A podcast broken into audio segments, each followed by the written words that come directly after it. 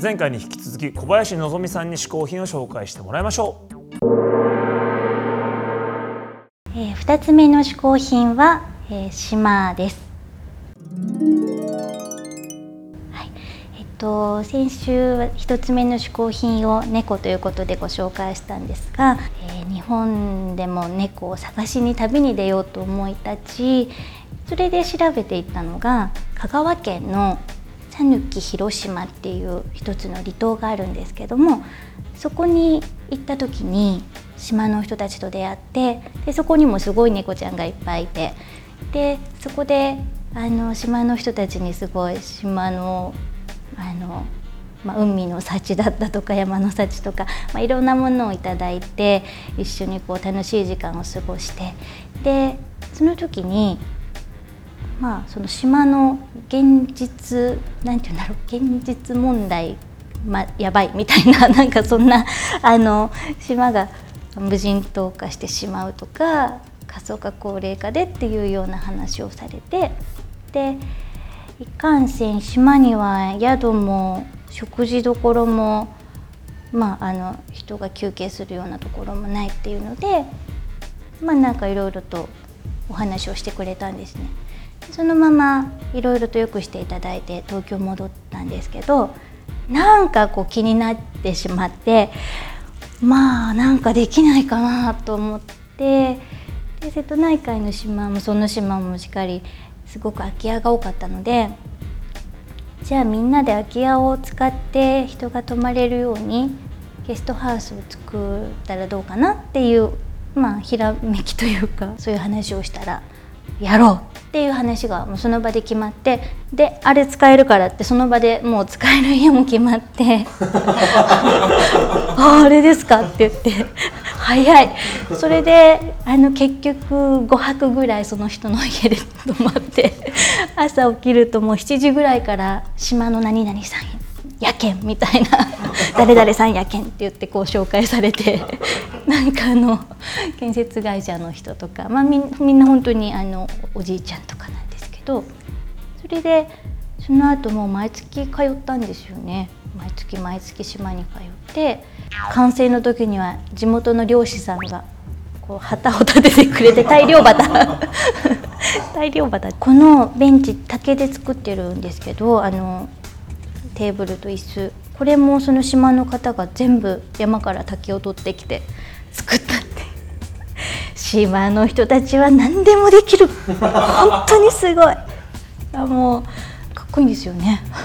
えっとこのお家の奥側に畑があってそれも地元の方たちが季節の野菜を作ってるんですね。いろんな夏だったらトマトきゅうりピーマンとかもわーって作ってて来た人は自由にとってただもちろんもう無料収穫どうぞでもう朝起きたらあの顔洗ったら畑に行ってトマトとか言って 朝ごはん 食べてで、まあ、ミントとかハーブとかもなってるのでそれでこうハーブティー作ったりとか。でここから1分のところでもう海なのでそのまま海に遊びに行ってでそこが昼猫っていう名前にしたんですけどなんとそこにあのすごい可愛いチャトラ猫がいてこれこれですか？これこれなんですけど これチャチャマルくんって言うんですけどこのチャチャマルくんがもう本当に人間が大好きでもうねあの人が来ると向こうからダダダダダダって会いに来てくれて人がこう帰る時もまたこうお見送りしてくれるっていうもうだから猫従業員代表に任命したんです。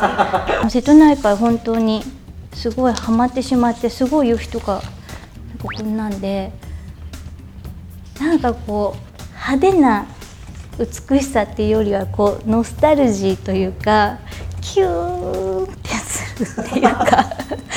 あーなんかやっぱちょっとずつ年を取ってきたのかなっていう。な なんかこういうのにすごいこうキュンって締め付けられて耳が。あまた来ようって思うんですよ。2つ目の嗜好品は島でした。小林希さん2つ目の嗜好品は島でした。続きましてアンカーマン小宮山雄飛がおすすめの本を紹介する宮山書店のコーナー今日の本は何でしょうかい？さあ配達係さん持ってきてください来た来た来た来た知ってますかこれアーユルベーダはいインドのね知ってるインドのやつだねどんなやつか知ってますじゃあちょっとなんとなく言ってみてくださいインドのあれでしょスパイスが見えるねというわけです。えーやアーユルベーダカフェというね、アーユルベーダ知ってますか？インドの。ねなんてとまあ違うだろ。まずあのね、まあまあまあインドだからまあまあけ健康法ってちょっともうあなかなか何と言っていいか難しいんですけど。まあ生命科学ですよインドの。生命まあ科学、食材とかでその体の不調を整えるね。あでこちらはですね本なんですけどあの香取薫さんという、まあ、研究家の方僕大好きなもう一人ですけどが料理をまあこのいろいろ担当しているということで買ったんですがアーユルベーダっていうのは人それぞれ違うんですよ。ーうんうんうんうん。だからなんかわからないと我々ね例えばニンニクは健康をこう効くんじゃないかとか。はいはいはい、はい、で唐辛子でカプサイシンでこう痩せるんじゃないかとかっていうふうに考える。そうじゃなくて、んうん人それぞれこれは合うと。あなたはニンニクは取んない方がいいですよ。そっかそっかなってるほど、ね、いうのがあるわけ、うんうんうんでそれを今日これから鹿もねはいはい。やってあげるから。おお願いします。30のチェックで何型かあのね。バータ型とピッタ型とうんカパ型っていうこの3つに分かれる。んですアーユルベーダでへえ。その人の体がね。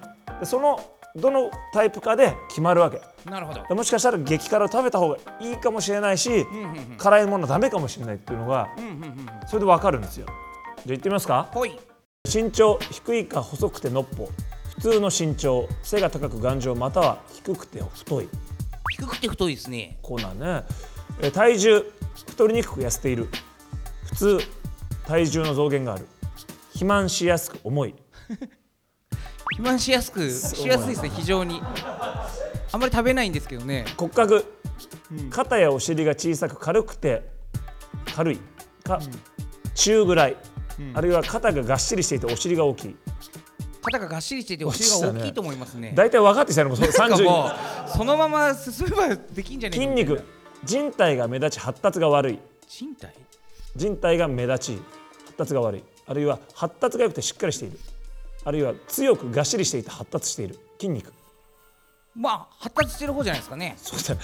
うん。もうやめ大体分かってるねえも大体分かったよ。う 全部一番最後のね。一番最後になってるね、うん。えー顔のっぺりして卵型顎が小さい。うんうん尖った顎でひし形な顔。うんうん。丸顔で大きく顎も大きい、最後のやつですね。じゃあうん。わかりました。えーあなたはかか、えー珍しいアイルベーダ大体30チェック必要なんだけど、はい。このままいったらもうカパでしょうね。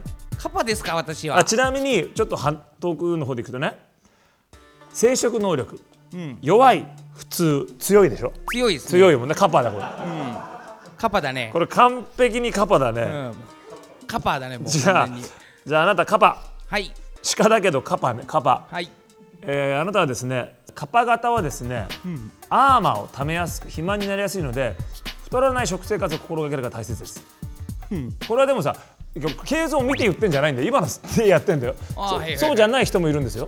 だから、あ経像で鹿はね、特に朝食などはほとんど水分だけで良いでしょうって水だけ飲んでりゃいいと。もうねあのースパイスとかじゃないほとんど水分だけで十分です。っていう風にねだから必ずしもだから酒はみんな良くないとか、うんうんうんね、なんか辛いもの痩せるとかニンニクは需要がつくとかじゃなくてその人の体質に合ったものを取ると健康になれるとそれぞれあるんですね。こういうアーユルベーダカフェという本すごいね参考になりました、はい。ぜひ皆さんこれねチェックしてみてください、えーこちら Amazon で買うことができます。嗜好品 TV のホームページから Amazon でリンクを貼っておきます。アドレスは 450hn.tv 450hn.tv です。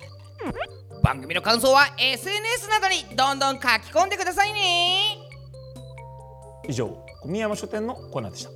今回試行品を紹介してくれた小林のぞみさんからのインフォメーションです猫の、写真集といいますか、美しい柄猫図鑑というタイトルの、本を発売しています、書店で売っていますが、えっとこれは日本と世界のあちこちを旅している中で自分で撮りためた猫の柄模様と、まあ、それぞれの目の色だったり耳の形とか鼻の模様とかもうありとあらゆるパーツを分析したり地域ごとにここの地域はすごいなんか洋猫シャム猫風が多いとかここは黒猫が多いみたいなその地域ごとのなんか柄猫の特徴だったりそういうのをこう猫マニアらしくあの分析してあの紹介している本です。